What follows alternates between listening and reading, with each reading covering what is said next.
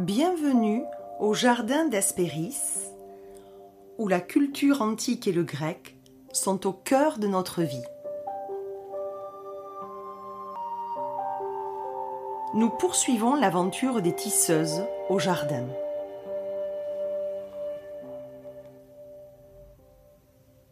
Tisser des liens entre antiquité et modernité.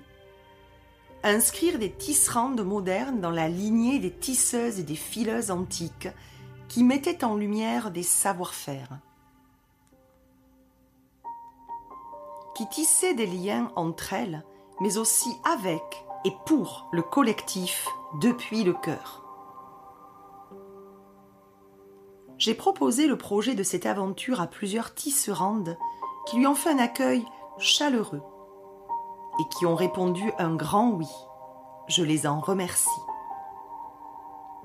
Chaque tisseuse écrit quelques lignes, un texte sur la notion de tissage et sur la manière dont chacune l'intègre dans sa vie. Comment chacune tisse avec les autres et avec quels matériaux.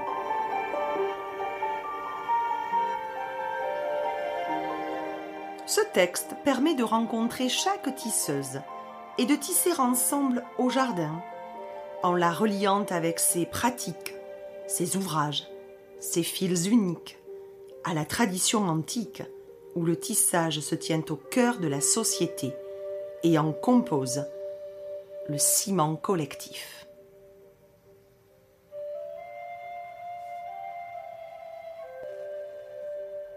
Clôturer l'année 2021 avec le solstice d'hiver, clore le premier volet de cette merveilleuse aventure des tisseuses lancée en juin dernier,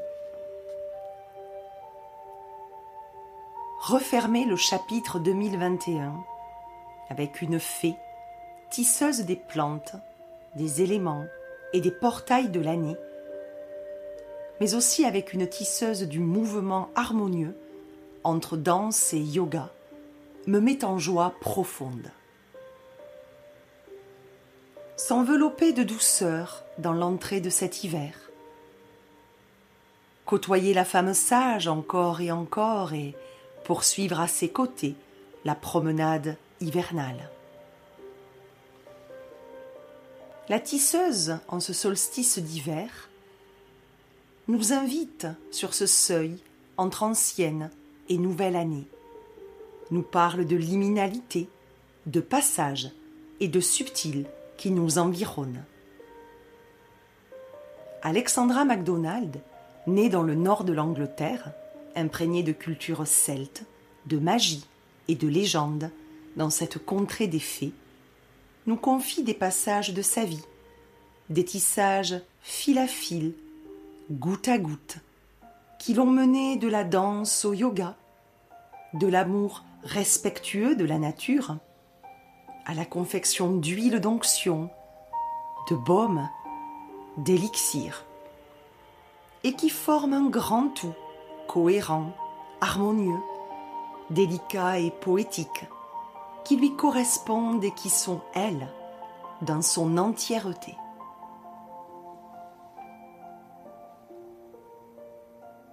Intuitive et créative, notre tisseuse de Yule est issue d'une lignée de femmes, d'un côté, qui avec très peu ont fait naître de leurs mains la créativité, et qui d'un autre côté ont eu la ténacité et la pugnacité chevillées à l'âme.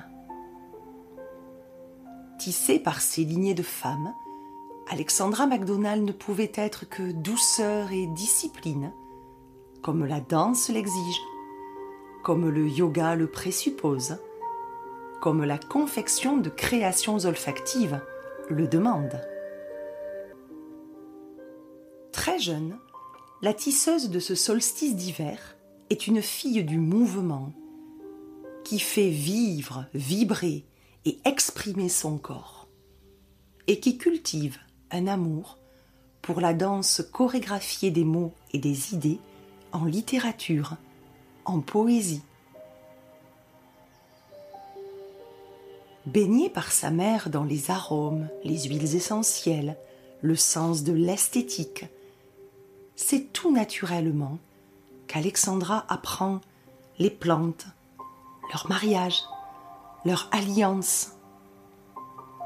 Avec une précision et un dosage homéopathique, elle apprend à confectionner dans la gamme olfactive et affine de jour en jour ses créations, acceptant la douceur, la patience du processus créatif que la nature orchestre. C'est entre tradition et innovation que se situe notre fait des plantes et du végétal. Vouant une profonde révérence à la nature, à la source, à l'origine, à la racine de toute chose, elle ose, en écoutant son intuition et les appels inspirants qu'elle reçoit, elle ose y insérer sa signature, sa touche créatrice innovante. C'est avec douceur et ondulation dans la tessiture de sa voix que la tisseuse de Yule nous emporte pour nous parler de sa vision de la femme sage, qui pour elle reste intimement liée à la sage femme. Alexandra nous partage ses tissages actuels et envisagés, nous parle de son évolution, de sa propre toile. Et c'est en sérénité, en toute quiétude, que nous fermerons les volets et les portes du jardin pour clore ensemble l'année 2021.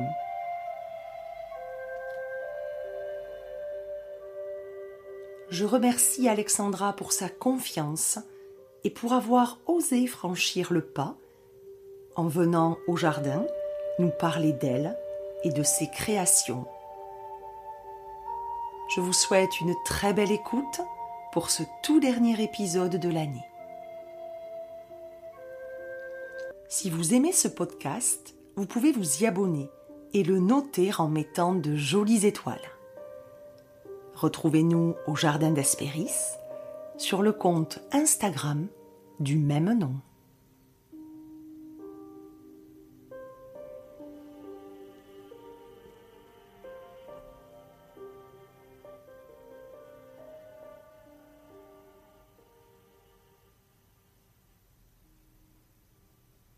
Bonjour Alexandra. Bonjour Nadège. Je suis enchantée de t'accueillir au jardin et hum, c'est un immense honneur pour moi parce que je sais que tu es très discrète. en effet, je suis très discrète et puis les personnes proches de moi sont bien conscientes. Et je pense que c'est la première fois que tu fais euh, un enregistrement, euh, une interview, quelque chose de ce type-là. Oui, de ce type-là, en tous les cas, pour un podcast, en effet, c'est la première fois. Alors voilà, c'est encore plus euh, une marque de confiance de ta part qui me touche beaucoup. Mmh, merci Nadège. Alors je voulais savoir euh, comment tu te sentais dans ce mois de décembre avec l'archétype de la femme sage à tes côtés qui nous accompagne au solstice d'hiver et je sais que pour toi c'est un portail très important qui a toutes tes faveurs et que tu affectionnes beaucoup est-ce que tu peux nous en parler plus longuement et de cette femme sage peut-être et de ce portail-là, ce qu'il représente pour toi? Mmh. Alors pour moi, la femme sage, elle a une forme de discrétion en fait, la femme sage pour moi. Elle a tout vécu, elle a tout vu, elle a, elle a plus de jugement et puis elle peut observer, ressentir et crier même sans précipitation sans imposition et sans, euh, sans pression. Donc pour moi, le, mois de, décembre, c'est vraiment une invitation à, à ralentir, à tourner vers l'intérieur et à bien s'écouter. Um, et puis la sage-femme, pour moi, c'est aussi, bah, c'est notre grand-mère, c'est les grands-mères, c'est nos arrière-grands-mères. Donc c'est cette sagesse ancestrale qui, qui s'écoule dans nos veines, en fait, un peu comme la neige que je vois aujourd'hui qui, qui se fond dehors. Pour moi, cet archétype de la sage-femme, c'est ça, c'est un courant, un vecteur de sagesse, de calme de perception très limpide, de discrétion et de stabilité, d'une forme de quiétude incarnée. Alors tu dis sage femme. Ah, parce qu'en anglais, en anglais on dit wise woman, donc la femme, en effet. Mais je trouve ça très intéressant parce que voilà, tu es aussi dans l'accompagnement, on aura l'occasion d'y revenir, mais c'est vrai que c'était amusant de te voir en, en le traduisant. En effet, en effet. mais pour moi, en tous les cas, la femme sage, elle est sage-femme, dans le sens que dans ce mois de décembre, vu que c'est un passage, un seuil tellement particulier entre la fin d'année, le début d'une autre, année, um, le descendre vraiment vers le, très fond de l'abysse, um, l'obscurité et le retour de la lumière, elle est vraiment là comme, um, ouais, comme sage-femme pour moi. Elle précède la sage-femme qui, qui, vient vraiment en avant en, en janvier. Mais pour moi, elle est vraiment une accompagnante très très profond pour moi au cours de décembre, au cours d'hiver en fait. Et ce portail, ce solstice d'hiver, il représente quoi précisément pour toi? Pour moi, le solstice d'hiver représente, en anglais on dit stillness. C'est pas, c'est l'immobilité, mais pour moi c'est une immobilité qui vibre très très subtilement mais palpablement. Et puis c'est aussi pour moi un moment de c'est pas une vacuité, mais c'est une forme de vastitude obscure qui a tout à son cœur le potentiel de la lumière qui brille et qui va croître au cours des prochains euh, six mois. C'est vraiment pour moi le moment en fait le plus fécond de l'année qui, qui vibre fortement en moi entre le son et le silence, entre la matière et et l'éther, voilà, il, encapsule toutes ces qualités si, euh, si parlantes pour moi.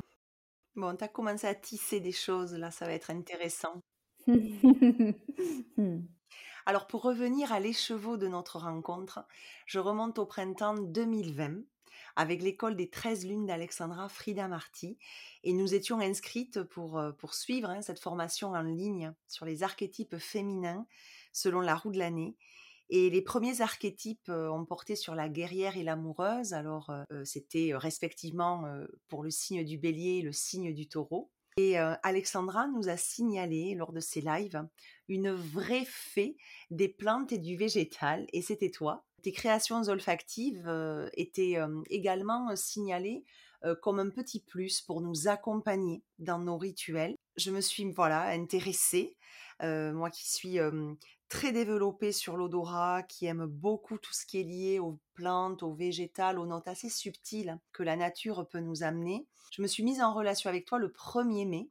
Et je me souviens parce que c'était le même jour que Julie, la tisseuse invitée au jardin pour la nouvelle lune en Sagittaire. Et j'ai trouvé les propositions que tu faisais très délicates et j'ai fait confiance à mon intuition pour te commander une huile d'onction et un spray. Quand je les ai reçus, je n'avais jamais auparavant senti quelque chose d'aussi fin, d'aussi subtil, une fragrance mais qui me faisait me, soulever la poitrine et, et m'enivrer en fait avec des petits bruits d'extase. Donc ce fut un vrai coup de foudre sensoriel et puis après, ben, nous avons échangé, nous nous sommes aussi découverts de nombreux points communs euh, avec la Grèce, avec le grec, la culture antique. Ça a renforcé bien sûr nos, échanges.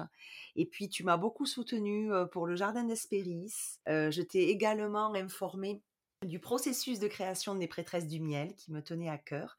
On a aussi échangé sur des lectures et puis sur différents passages de l'année et nos humeurs. Et je peux dire qu'aujourd'hui, nous tissons très régulièrement ensemble sur des sujets qui nous tiennent à cœur. Et voilà, pour moi, c'est une amitié très précieuse qui est née. Et je te dis vraiment un grand merci de venir au jardin, d'oser et d'accepter l'invitation que je t'ai faite dans, pour cette aventure des tisseuses. Merci à toi. Alors, pour parler tissage, quand tu, tu as évoqué cette notion, tu as parlé avec des mots qui m'ont, touchée, qui m'ont, séduite. Tu as parlé de douceur, voilà. Tu as également parlé de patience, de respect et très rapidement, tu disais que tes tissages cotissaient avec la nature, pour réaliser donc tes subtiles créations qui étaient empreintes de poésie et tu disais que la notion de tissage et même la tisseuse, eh bien, était liée à la femme sage et on y revient, tu les associais de très près. Alors, on a compris ce que tu nous disais sur cette femme sage, sage femme également, et euh, j'aimerais que tu nous dises maintenant, euh, de façon un peu plus précise, comment tu, vois cette tisseuse et cette femme sage quasiment en fusion? Hmm. Je pense que parce que pour moi, la tisseuse, elle, elle vibre au seuil des choses. C'est vraiment pour moi, la tisseuse, c'est elle qui tisse depuis le monde subtil, non manifesté, en co-collaboration avec nous pour rendre nos, rêves, nos visions, nos élans les plus profonds réels, manifestés. Euh, euh, concret. Je pense que c'est ces notions de liminalité, de seuil, de passeuse qui, qui les lie, ces deux, ces deux archétypes pour moi, la tisseuse et la femme sage. Je dirais que c'est quelque part là, dans ce zone, ce zone de seuil et de liminalité, qui m'est très poétique d'ailleurs, que la tisseuse et la femme sage euh, partage pas mal de qualités. Et justement, tu en parles et je te sais très en lien avec les seuils de l'année dont tu as parlé, les portails énergétiques, le subtil, la liminalité des mondes, elle t'est très chère cette notion-là. Et euh, d'ailleurs, en, latin, limen, liminis, euh, c'est le seuil de la porte d'entrée. Et je voulais savoir euh, dans quelle mesure cette acquaintance que tu as avec ces moments précis de l'année, ces passages, ces seuils, comment ils t'entourent voire t'inspire pour participer à ton processus créatif? Il m'inspire beaucoup. Ils sont des moments très forts pour moi. Pourtant, on est, on est toujours au seuil de quelque chose, j'ai l'impression. Mais c'est, ces marques pointes au, au fer à, mes yeux de l'année, de la rue de l'année qui sont, qui sont relativement relativement précis et, puissant m'accompagne beaucoup. Il rythme mon travail sur tous les plans, que ce soit les ateliers de yoga, la création de mes, mes, huiles ou les élixirs. Il marque aussi mes rituels euh, personnels ou collectifs. Donc, c'est vraiment vraiment quelque chose qui, qui une forme de, de sens et de continuité et de devenir au fil du temps chez moi. Ça me, ça me permet de rester relié, pas de rester, simplement d'être relié et de pouvoir le sacraliser à travers les gestes, la confection, la fabrication, euh, le partage. Ouais. Et alors donc tu es très lié à cette chronologie, à, cette, à ces phases, à cette cyclicité, à cette roue de l'année, mais tu es également très lié à la nature, tu es baigné depuis ton enfance euh, dans cette nature, mais aussi au contact euh, des arômes, des effluves, des huiles essentielles. Et peux-tu nous en dire plus sur tes créations, alors lumineuses et olfactives, euh, leur origine, leur intention, comment elles te sont venues? Ah.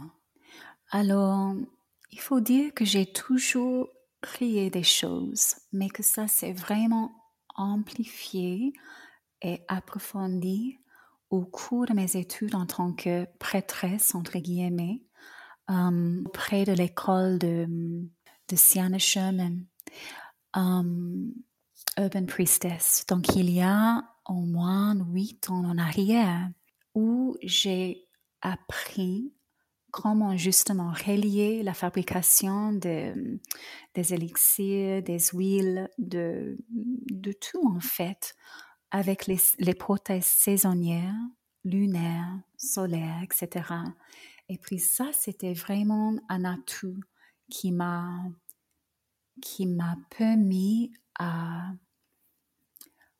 faire en sorte que les créations deviennent autre chose, ça a ajouté un autre niveau. Et puis, il faut dire que d'aller à la source pour, pour, pour, pour prendre l'eau à Sawan, c'est pas, c'est toujours beau, mais quand c'est lié à un moment très précis, avec des sensations ou les, les êtres subtils autour, c'est quand même, ça ajoute une, une essence vibratoire qui est différente. Donc ça ajoute, il faut dire, de la magie. Voilà. Et puis au cours de mes études, mes intuitions, mon expérience, bah, ça continue à évoluer. Et tu les conseilles, ces créations, euh, à tes clients, clientes, aux personnes qui s'adressent à toi, tu les conseilles euh, quand tu les connais ou quand elles te donnent quelques mots-clés sur, sur elles Ou voilà, comment tu pourrais deviner ce qui peut aller à l'autre et, conseiller aussi ce qui pourrait au mieux? Parce que on reviendra sur ces appellations, mais huile d'onction, élixir, baume, on les connaît ces mots. Mais pour quelqu'un d'assez néophyte, comment on peut savoir ce qui correspondrait le mieux pour un premier usage, par exemple? Mmh. Souvent, la personne est déjà attirée par une substance parce que l'huile n'est pas pareille que l'eau et l'eau n'est pas pareille que que la plante séchée. Donc souvent, il y a déjà une attirance que j'observe ou que je remarque. Et souvent, je pense que c'est une forme d'intuition assez élevée chez moi qui me permet déjà de, de vibrer avec quelques, quelques pistes.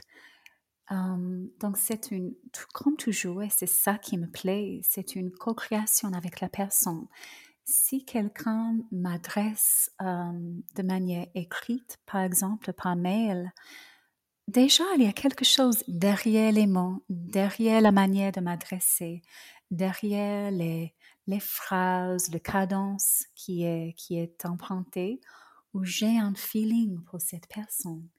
Si cette personne me demande pour un enfant ou euh, un, bien, bien-aimé, Souvent, je demande pour deux, trois mots. Et des fois, je reçois deux, trois mots. Souvent, je reçois toute une page sur une personne.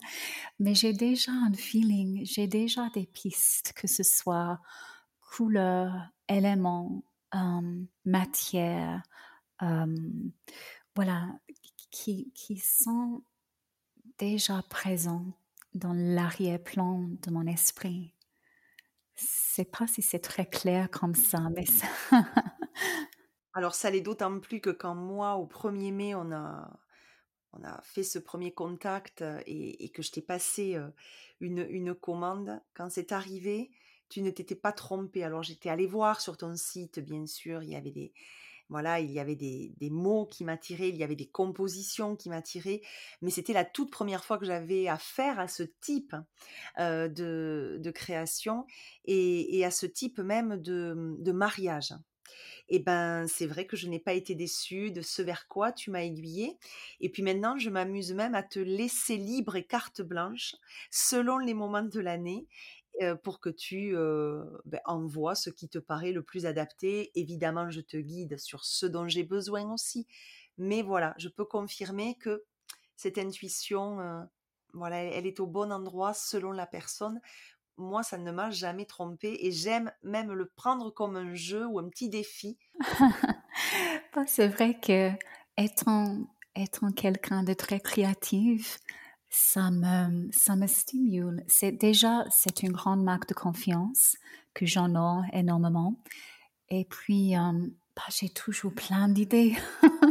Donc, ça, ça me permet de canaliser à la fois les intuitions, les élans créatifs et les, les saisons ou les, les, les, choses à disposition ou les, zeitgeist actuels um, se mesurent pour quelqu'un, c'est juste, c'est magnifique. Et c'est vrai que d'envisager et puis de, de, matérialiser et puis d'envoyer et de recevoir le feedback de cette personne, c'est un processus um, très, um, très appréciable pour moi. Alors, lorsque tu as parlé de, de tissage, de tisseuse, euh, tu as longuement évoqué ta fascination pour le verre à soie et la fabrication de cette matière fine et délicate. Et la façon dont tu en as parlé, ben, j'aimerais beaucoup que tu déroules pour nous tous, nous toutes, la métaphore de ce verre à soie et du tissage de la soie, parce que pour toi, cet animal est vraiment inclus dans le processus créatif de, la tisseuse, hein, du tisseur. Et pour toi, tu expliquais qu'il a encapsulé beaucoup de choses qui te sont chères et qui ont jalonné différentes étapes de ta vie. Donc voilà, j'aimerais que tu nous que tu nous en parles davantage de ce petit animal très industrieux, très laborieux. Mmh c'est vrai que quand j'étais en pleine réflexion vis-à-vis un autre échange aujourd'hui, euh, j'avais, j'avais plein d'idées qui n'étaient pas encore vraiment distillées. Mais comme toujours, j'avais une attirance envers déjà, bah, vu le, thème du tissage, envers le soie, qui est pour moi le, tissu le plus... Euh, évocateur, luxe, enveloppant et attirant pour moi. Et souvent en lien avec la femme sage, on parle de la femme araignée, n'est-ce pas, et son tissage. Et du coup, je me suis intéressée à, mais en fait, ces petits vers de soie, comment comment ils tissent le soie Quel est ce processus? Et ayant un écharpe qui date de très longues, de très longues années en, en, en soie écrue dans lequel il y a carrément les petits coucounes entiers um, dorés.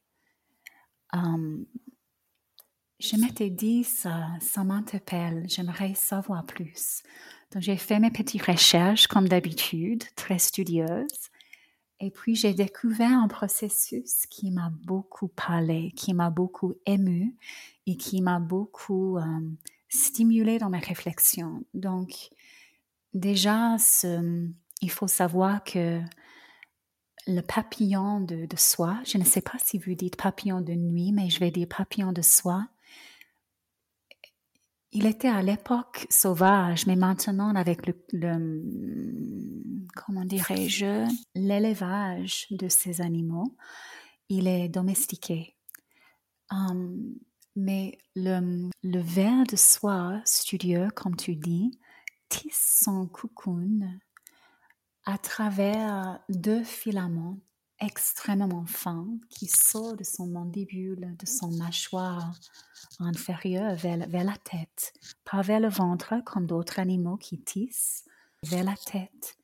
Et il faut savoir que c'est très poétique, c'est dans un mouvement de l'infini, à droite, à gauche, à droite, à gauche, en ondulant son corps, en déambulant presque, en faufilant, que cet animal tisse son cocoon et déjà, ce mouvement de l'infini que j'emprunte pas mal dans les pratiques du yoga et qui est déjà inscrit dans nos corps au niveau de notre périnée, voilà, c'est tellement évocateur. Et je m'étais dit, waouh, j'ai vu même des, courts vidéos de ces animaux en train de, tisser le cocoon. Et bien alors, ils se reposent il prend le temps qu'il le faut pour transformer, pour devenir le papillon. Et il faut savoir que normalement, pour fabriquer le soie tel qu'on le connaît, euh, en Occident très, très lisse, très brillant, malheureusement, il faut tuer le, le verre à l'intérieur du cocoon Par contre, si on laisse le papillon sort du cocoon, on peut quand même fabriquer des toiles, les étoffes, en soie écrue. Donc, le fil n'est pas en continu, un fil qu'on peut en procurer quand on tue l'animal. Ce sera fissuré ou entrecoupé.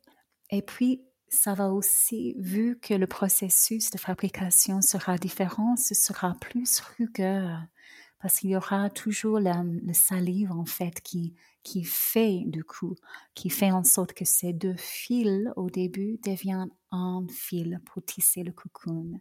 Ça, j'ai, j'ai omis en, en, évoquant le processus.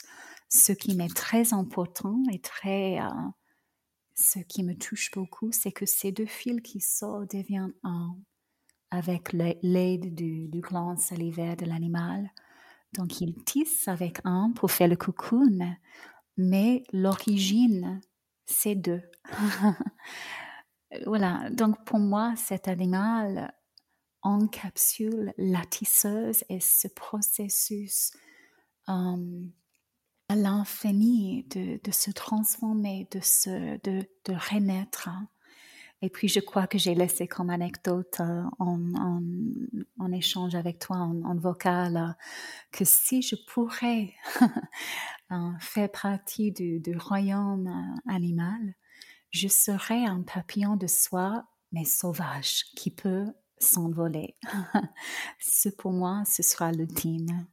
En tous les cas, quand tu parles de ce tissage et de la femme araignée, on revient aussi à Athéna, la déesse guerrière certes, mais qui a cette part de la femme sage. Et quand on fait des liens entre archétype féminin et divinité du panthéon gréco-romain, on a sans aucun problème Athéna qui, arrive assez mmh, haut dans le classement des déesses de la sagesse, puisque c'est également une de ses attributions.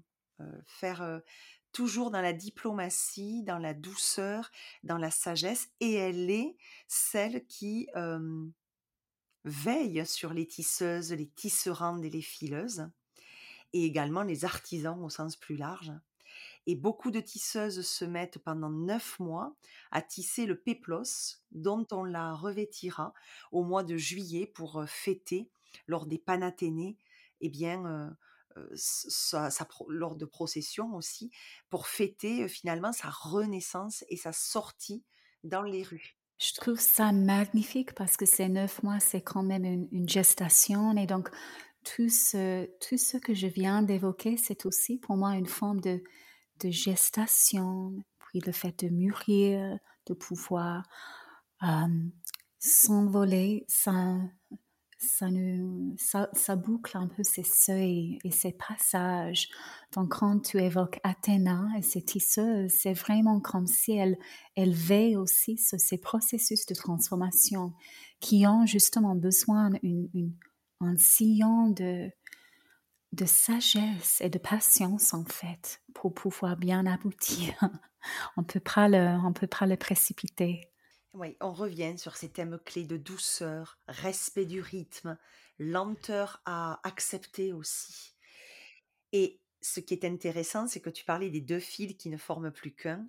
Et toi, tu as deux fils.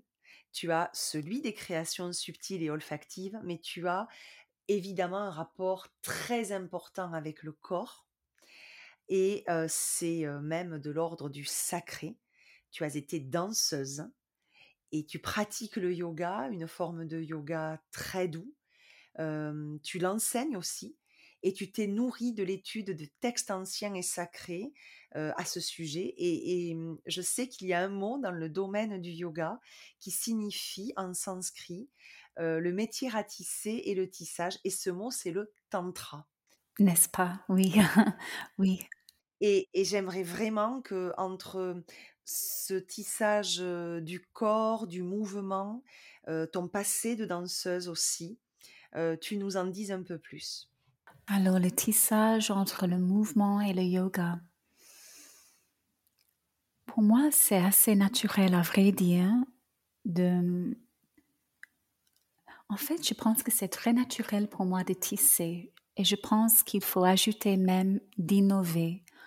Donc pour moi, le yoga est la fondation.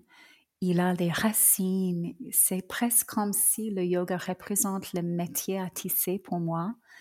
Et la danse, c'est les fils, ou mes inspirations, c'est les fils, et ma manière de les, de les faufiler.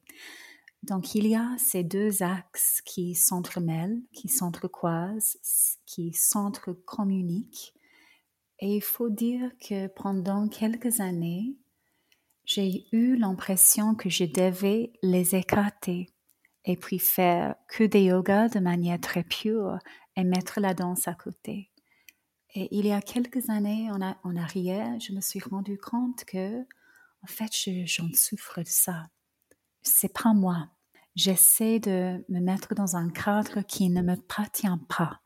C'est trop, euh, c'est trop sec. Et donc, depuis, euh, bon, j'ai jamais, je n'ai jamais pu mettre la danse à côté, mais c'est-à-dire, j'ai essayé de ne pas trop les mélanger. Mais Nadège, c'est moi, je dois les entrecroiser, je, dois les, les, les incumer l'un avec l'autre. Donc le yoga, pour moi, c'est quand même l'union et l'entretissage de tout ce qu'il faut pour qu'on devienne, pour qu'on ressente par contre, entier, entièrement qui nous sommes véritablement, pour qu'on se sente à la maison dans nos corps, pour qu'on se sente à la maison dans notre esprit. C'est vraiment important que le forme du yoga nous permette cela. Et donc, je m'autorise de plus en plus euh, à faire ça à être ça, chose qui n'est pas toujours facile, mais c'est la seule manière que j'ai de m'affirmer dans ma subtilité, dans ma discrétion, ainsi que dans mes forces. Parce que même si le yoga que je transmette euh, a l'air doux, c'est très ferme et ça peut être même très ciblant par rapport à son effet ou par rapport au sankalpa, l'intention derrière le, territoire ou les informations satériques. C'est très, très ferme. Il faut un mariage très délicat entre le douceur et la fermeté pour que justement, comme une toile ou un étoffe qu'on tisse, il y a à la fois mouvement et substance. Mais finalement, c'est comme la danse c'est quelque chose qui paraît très harmonieux, qui l'est, qui est très gracieux, très doux, qui, demande quand même une souplesse du corps et en même temps qui est très exigeant pour le corps. Yeah, yeah. c'est vrai que j'ai une série qui qui est en continuité depuis quelques bonnes années au moment des, des, des huit protailles saisonnières. Mais j'ai aussi, et je continue, d'animer soit les séries de cinq ou sept semaines ou les retraites entre, en général, quatre et sept jours. Et puis les seuils, c'est quand même, sans me rendre compte, toujours le, le, le, thème qui, qui, qui s'étend. Peut-être il y a des nuances ou des couleurs différentes, mais c'est vraiment ça qui, qui rythme qui rythme mon travail et qui inspire mon travail, en effet. Que ce soit les seuils sacrés ou voilà, voilà, il y a plein de termes que j'emprunte. Mais même si c'est le choix de quand en pratique au moment des retraites, euh, c'est toujours au moment de seuil, clé, à l'aube, au crépuscule. Et la pratique est différente selon le moment de, de la journée. Ouais. Et mmh, tu disais être toi dans ton entièreté quand tu proposes ben, le type de, yoga que tu proposes qui mêle vraiment yoga et danse finalement. Et des, opposés aussi, hein, douceur et, rigueur ou douceur et fermeté. Mais là, on voit que tu tisses aussi avec les seuils qui te sont très, très chers, dont on parlait au début de notre échange. Je sais que tu inclus aussi parfois dans ces ateliers des compositions floral, des, du son que tu y mets avec les bols aussi. Oui, c'est vrai que ce n'est pas des ateliers de yoga particulièrement, euh, euh, entre guillemets, normaux. Euh, c'est des immersions, c'est des soins holistiques qui tissent à la fois les mouvements, les postures, les pranayams, des fois les mantras très simples. Et souvent, les pratiques sont ponctuées par les bains sonores, donc les bains euh, des bols cristallins qui sont aussi les vecteurs de, soins et de guérison très très puissants. Et puis oui, j'ai, ce n'était pas le cas ces derniers six mois, mais pendant quelques années, j'ai ponctué aussi certains passages avec la création d'un élixir minéral ou euh, la confection d'une huile de millepertuis, par exemple, au moment du solstice d'été, euh, ou des simples rituels pour les personnes pour pouvoir comprendre et sacraliser de, de manière très très simple ces seuils et de développer une pratique de révérence à la maison. C'est quand même très précieux de transmettre cela. Moi, quand je t'entends le raconter, je le visualise bien, je, m'imagine y être, mais je te vois comme ces brodeuses, en fait, qui, euh, en Auvergne, en Bretagne, euh, devant leur tambour, ont plusieurs fils qu'elles croisent avec des bobines en bois, parce que ça leur donne un peu de lest au bout des fils. Et en fait, les 7 ou 8 qu'elles ont dans une belle chorégraphie des doigts amènent à la création ultime. Et je trouve que tous les fils que tu tisses et que tu mènes, ben en fait, c'est toi. Voilà, c'est vraiment qui tu es sur le, grand, la grande toile, le grand œuvre. Voilà, il y a une parfaite cohérence. Mais il y a quand même toujours révérence pour les racines et les traditions, la source, et l'innovation. Toujours y mettre cette pointe de créativité qui t'est particulièrement chère. Oui, et je sais que quand j'étais envoyé quelques audios autour de mes réflexions de la tisseuse, je suis arrivée à ce point de, distillation, entre guillemets, où je m'étais dit, tiens, je crois que pour moi, la tisseuse, elle est à la fois gardienne des traditions et innovatrice et qu'elle tisse et elle dose parfaitement ces deux axes pour que chacun et chacune puisse euh, matérialiser en quelque sorte le, chemin de manière juste et équilibrée, dynamiquement. Donc oui, ça me parle beaucoup. Et quand tu évoques ça, Nadège, je vois la, femme sage, âgée, avec des sillons, etc., dans la peau, mais avec les yeux qui brillent comme un, comme un petit enfant, comme si elle incarne également une forme de novelty, gaieté, joie et perspicacité, tout en incarnant la sagesse et la lenteur. Donc, c'est pas, il y a quelque chose aussi qui, qui, qui pour moi les lie à nouveau dans ces, dans ces contrastes si complémentaires. Ce qui me fait penser aussi que tu es toi-même un, tissage, alors on l'est tous d'après nos origines, hein, notre arbre généalogique, mais si on remonte aux différents lieux de ta vie, euh, tu es né dans le nord de l'Angleterre, tu as vécu en Australie, actuellement tu vis en Suisse depuis plusieurs années. Donc tu es un vrai métissage de fils géographiques qui se croisent et s'entrecroisent. Et, et, je trouve que tu as été quand même, dès l'origine de ta vie, dans un univers celtique, donc féerique et magique. Et je crois savoir que dans ton arbre généalogique, il y a aussi une lignée de femmes créatives euh, qui savent vraiment, euh, comme les tisseuses d'autrefois, euh, créer de leurs doigts, avec rien, arriver à, produire tout. Et de l'autre côté, il y avait une lignée plus guerrière, plus reliée peut-être à la terre, à l'effort, à l'action. Et je pense que toi, tu es vraiment un, bel alliage de ces deux parties, ne serait-ce que comme tu parles du yoga que tu pratiques.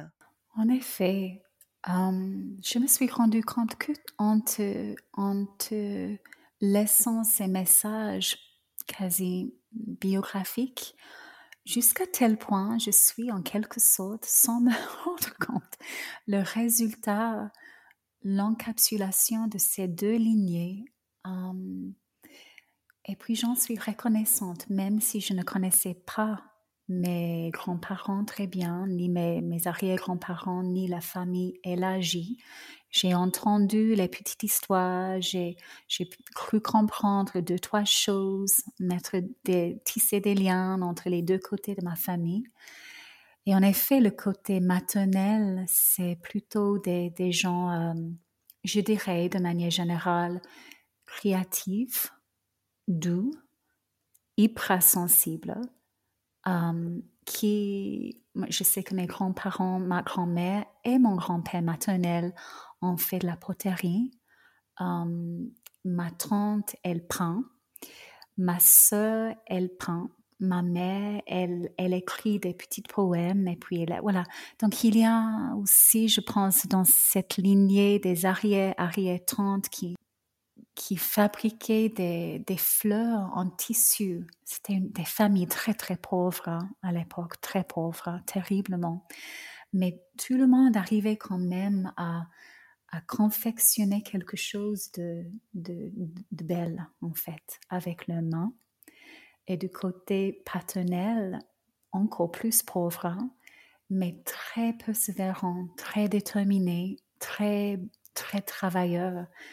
Et je crois que j'ai ces, attributs en moi. On ne peut pas être danseuse professionnelle ou yogini euh, sans être persévérant, sans pouvoir euh, rester creuse et continuer à investir le sillon de la pratique.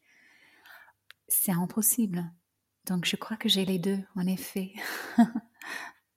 Alors Alexandra, quand je te vois recueillir avec autant de respect les cadeaux de la nature, quand je t'entends cueillir telle ou telle plante avec délicatesse et en conscience, les harmoniser entre elles, bon, tu ritualises vraiment, on l'a compris, la cueillette, la confection.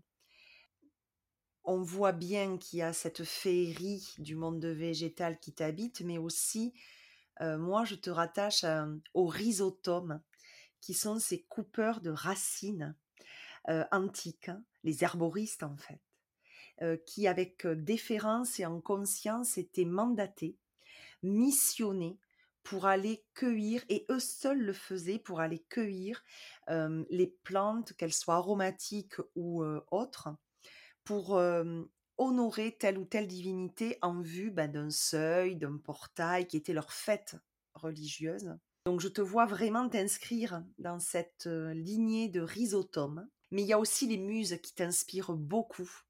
dans ton processus créatif, on les sent, elles, soufflent sur toi leur pneuma, leur enthousiasme, comme elles le faisaient aux, aux artisans, aux artistes, aux poètes antiques.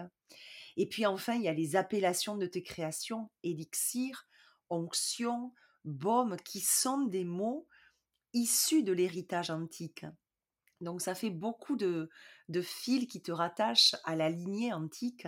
Et quand je te dis cela, quand je te rattache à cette antiquité grecque plus particulièrement, comment toi tu te sens? Je me sens à la maison. tu sais, je, je t'ai déjà dit, Nadège, en lisant le, le livre de, de Madeleine Mila, de, comment vous dites ça en français? Circe? Ouais, yeah. La magicienne, l'alchimiste. Ah, qu'est-ce que j'aimerais bien vivre comme ça, justement, en allant à la, à la cueillette à l'aube, euh, en, en macérant au crépuscule, ça m'irait très bien. Et je fais à ma manière, euh, vivant à, à l'oreille de la ville, etc., à l'oreille de, de, la forêt. Je, je, fais cela à ma manière. Mais mon rêve serait de vivre sur une île grecque et de pouvoir pleinement me baigner dans ces ondes et dans son atmosphère qui me, ah, qui me fait tellement de bien. Je vibre, c'est comme si c'est la fréquence de mon âme. C'est vraiment ça quand je, quand je suis là-bas ou quand je suis là-bas, quand je parle, c'est comme si j'incarne dans mon cœur les couleurs du crépuscule. Si, si mosaïque, si, voilà, c'est juste de la magie pour moi et ça me, c'est comme une forme de racine. C'est comme si les racines de mon âme étaient mieux là-bas. Pourtant, bon, j'étais toujours attirée par cette culture très jeune, ainsi que par la culture égyptienne, mais c'est que quand mon papa est décédé et puis j'avais un grand chagrin au cœur que je me suis rendue à, l'île d'Amogos pour visiter une chère amie. Donc, ça fait il y a sept ans en arrière. Donc, c'est relativement récent que j'y vais chaque année comme un petit pèlerinage quand même. Mais je pense que le, graine était, était, déjà là en moi. Comme quoi, il y a toujours ces, ces graines qui ont besoin le bon moment, les bonnes conditions, le bon lumière, etc., pour, oh, voilà, pour, pour, percer le, sol. Hmm. Et quand tu parles d'habiter sur une île grecque, on n'oublie pas que Circé et toutes les femmes magiciennes étaient localisées sur des îles pour la circularité du lieu. ces îles, évidemment, au contact de l'eau, mais étaient entourées, bordées, ourlées de forêts. Elles avaient la pharmaqueutria, c'est-à-dire vraiment l'art de la pharmacie antique qui est l'art de la connaissance des plantes, autant pour empoisonner que pour guérir, l'ambivalence de la magicienne sorcière qui est le même mot en, grec. Et également, on n'oublie pas que Circé, elle fait aller la navette d'or sur le métier à tisser, elle brode, elle file, elle tisse. Donc, elle est après très artistique aussi parce qu'elle adore chanter de sa voix cristalline. Donc, on peut dire que tu as dû vivre à cette époque-là, ou qu'en tous les cas, tu es relié à cet archétype-là, pour tout ce que il y a de magie, de, sagesse et d'artistique aussi. Pour moi, il y a, vraiment trois, trois thèmes, trois thématiques quand je pense à toi qui me viennent, et ce sont ceux-là. Mmh. Merci, c'est un grand compliment. Je pense que, je pense que l'artistique, c'est comme tu dis, c'est le pneuma, c'est le, c'est le souffle de vie qui s'infuse en tout. Sans cela, comme j'ai évoqué tout à l'heure, ce sera sec, ce sera purement posturel, ce sera pas um, imbued with, uh, imprégné de l'âme. J'ai besoin de ce fil artistique. C'est moi, en fait. C'est vraiment moi. Et puis, euh, je pense que mon univers maintenant, le filigrane, c'est l'artistry, on dit en anglais. Donc, c'est l'artistique qui arrive à se tisser même dans les ateliers de yoga, qui arrive même c'est très débrouillard, je trouve, parce qu'il il faudrait que ce soit là. Il faudrait. c'est vraiment le, voilà, c'est vraiment l'artistique. Mm. Et si je te demande quel genre de tisseuse tu es, après tout ce que tu nous as dit sur toi, qu'est-ce qui te viendrait en, tête? Omnitisseuse.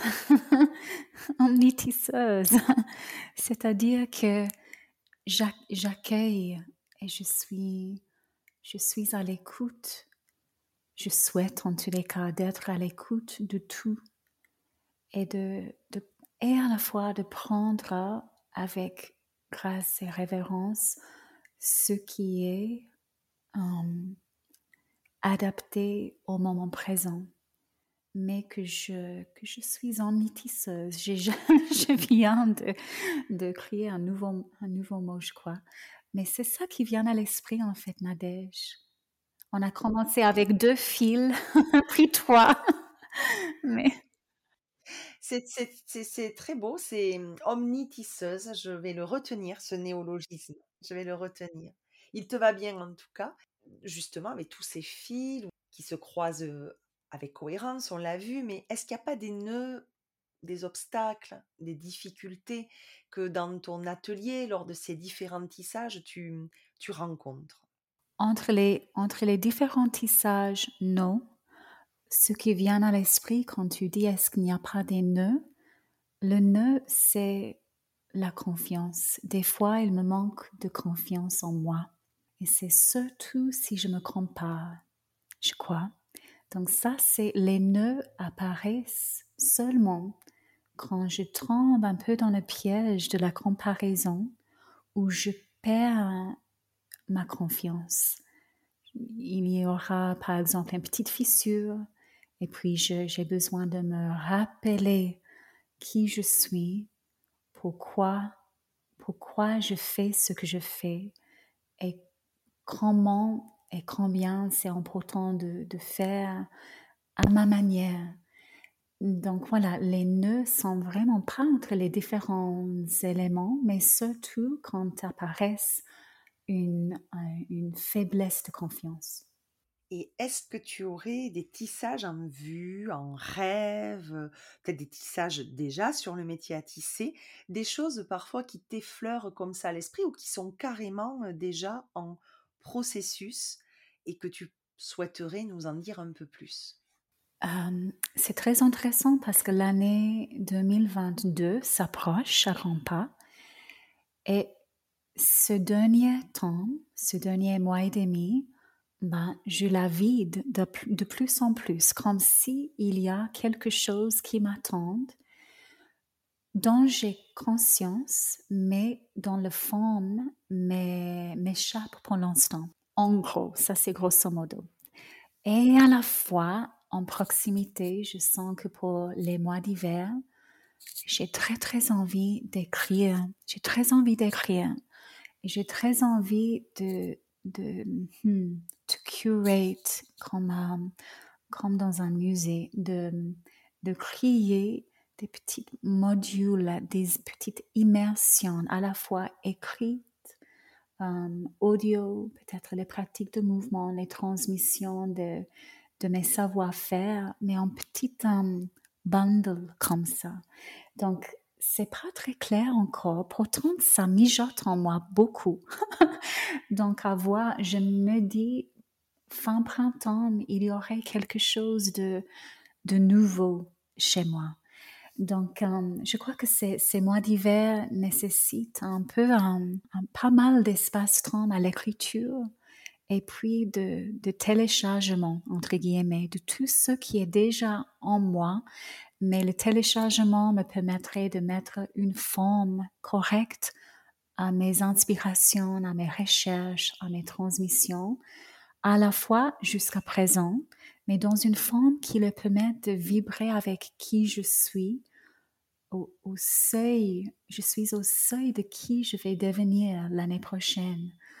Donc c'est pas tout à fait euh, clair, hein, mais il y a quelque chose qui va se produire, je pense, en fin d'hiver, au cours du printemps, pour que d'ici euh, six mois, je peux, je peux te dire, bah, regarde Nadège, je t'avais évoqué cela. Mais c'est intéressant, c'est un grand saut euh, de confiance parce que je me trouve euh, en besoin de créer les espaces temps relativement vides pour pouvoir justement m'asseoir et accueillir les informations, les formes, les transmissions qui sont aptes à ce moment. Et avec l'éclosion du printemps et la remontée de Perséphone, de ces profondeurs où la graine au chaud de l'hiver a, maturé.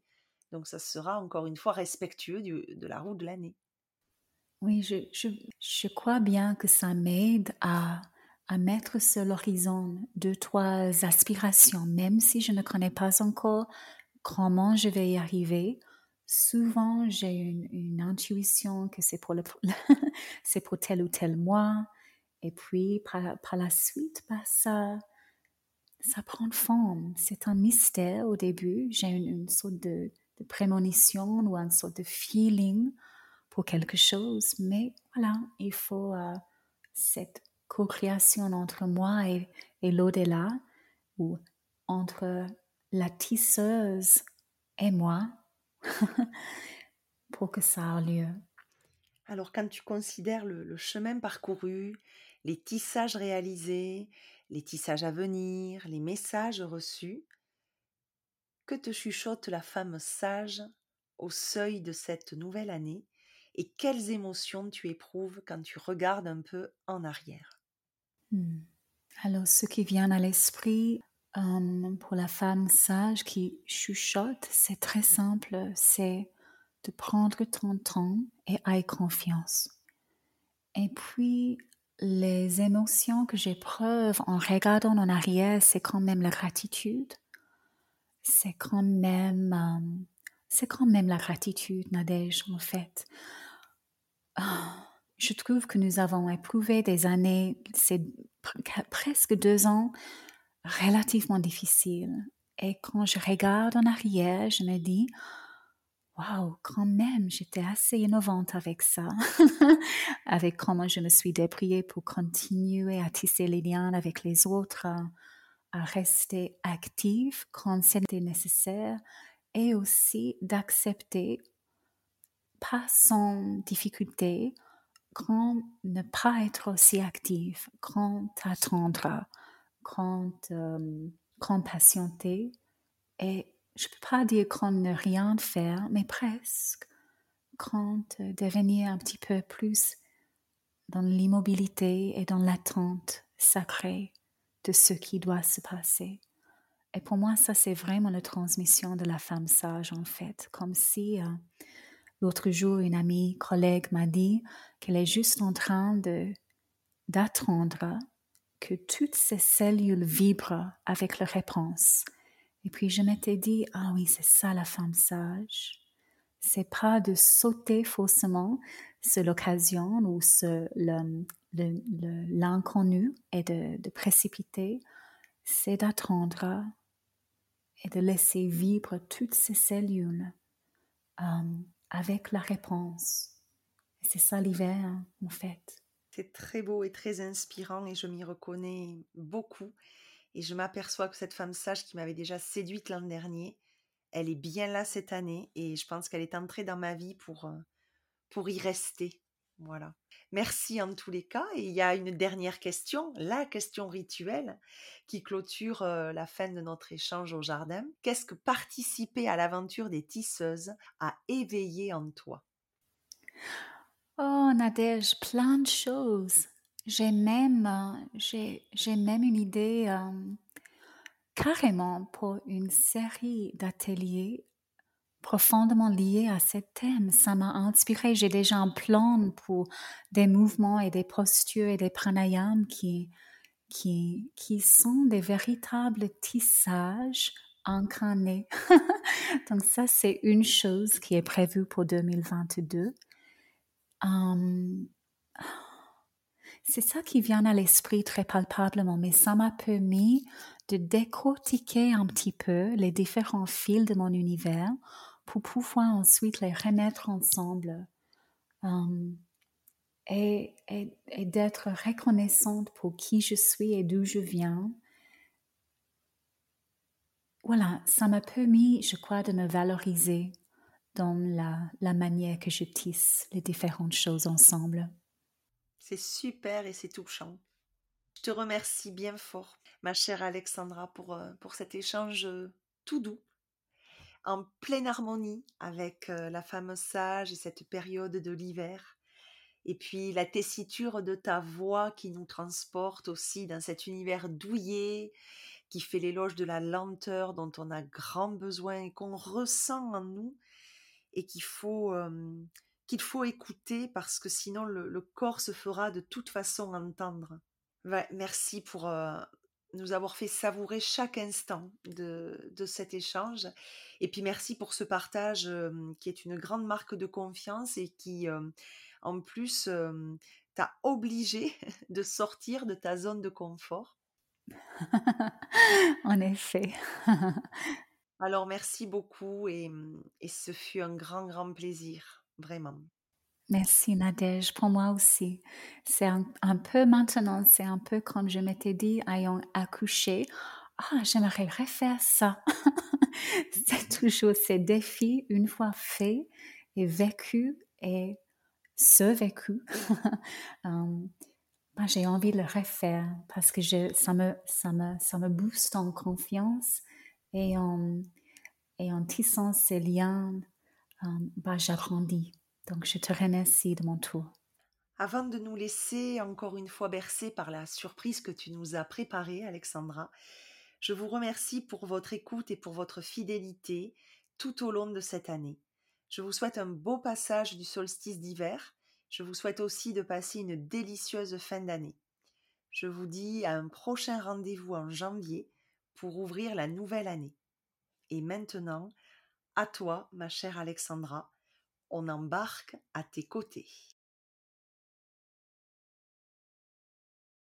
Au seuil de l'hiver, et au seuil d'une à la fois fin d'année et le début du nouvel an, je souhaite vous partager une prière écrite par le poète, philosophe et prêtre celte John O'Donoghue.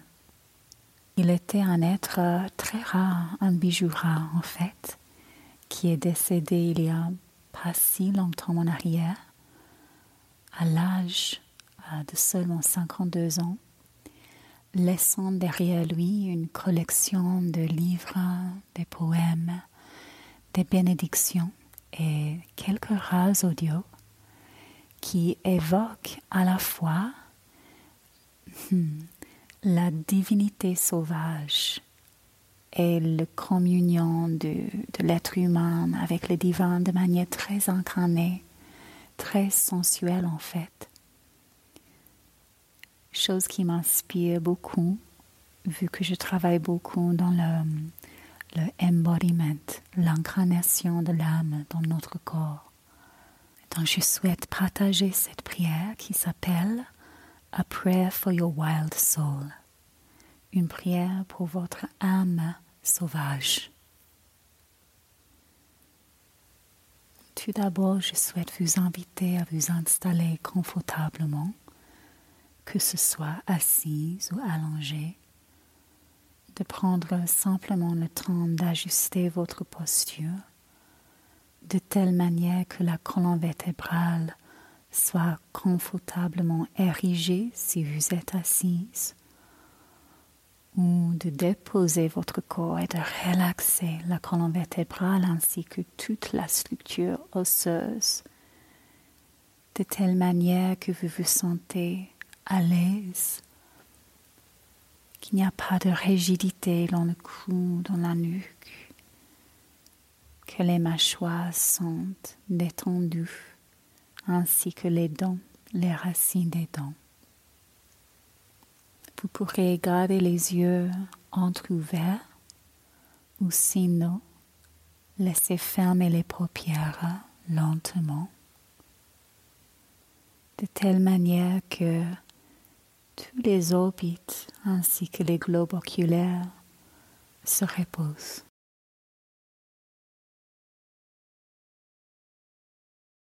Orientez par la suite votre regard vers l'intérieur, comme si vous le laissez plonger derrière les promesses, direction fond du cœur.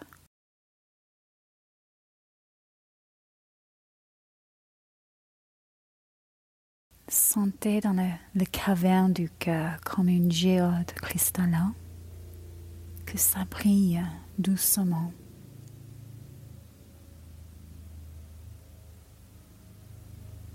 Ouvrez un espace sacré ici. Que cette simple prière puisse atterrir et prendre forme au gré des prochains jours, mois.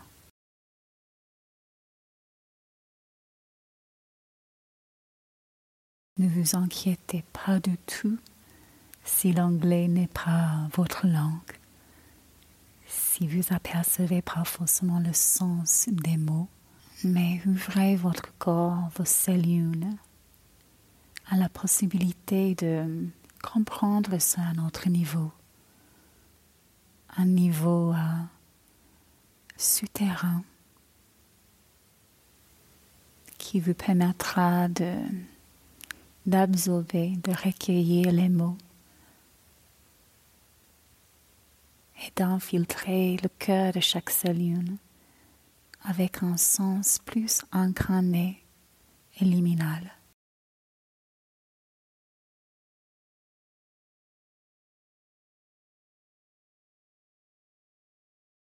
A prayer for your wild soul. Give yourself time to make a prayer that will become the prayer of your soul. Listen to the voice of longing in your soul. Listen to your hungers. Give attention to the unexpected that lives around the rim of your life. Listen to your memory and to the inrush of your future, to the voices of those near you and those you have lost.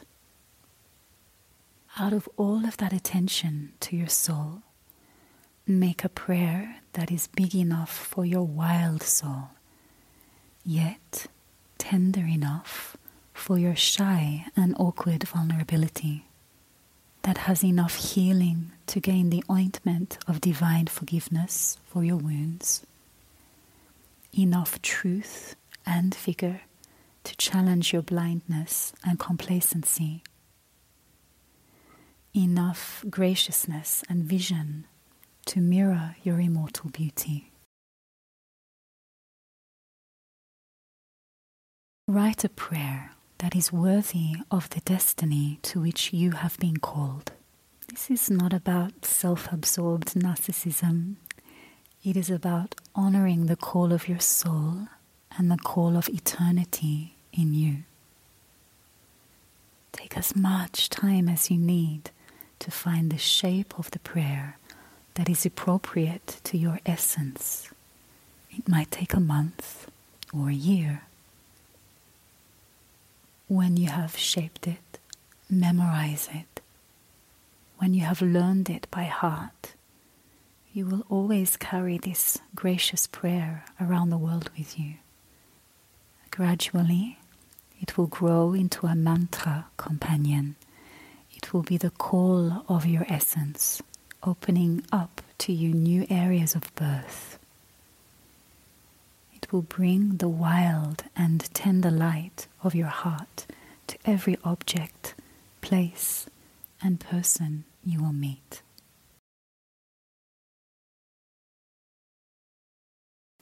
Prenez simplement le temps de laisser infuser ces mots, cette prière en vous.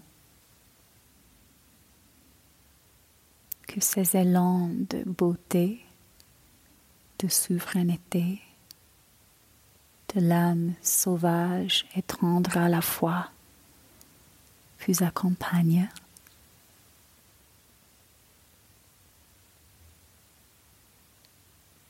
Aucune précipitation,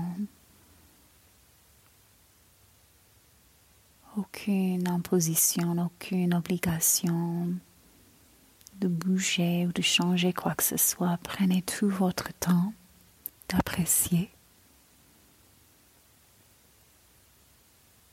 Et je vous remercie de votre écoute. Et je, je vous souhaite toutes et tous un très bel hiver.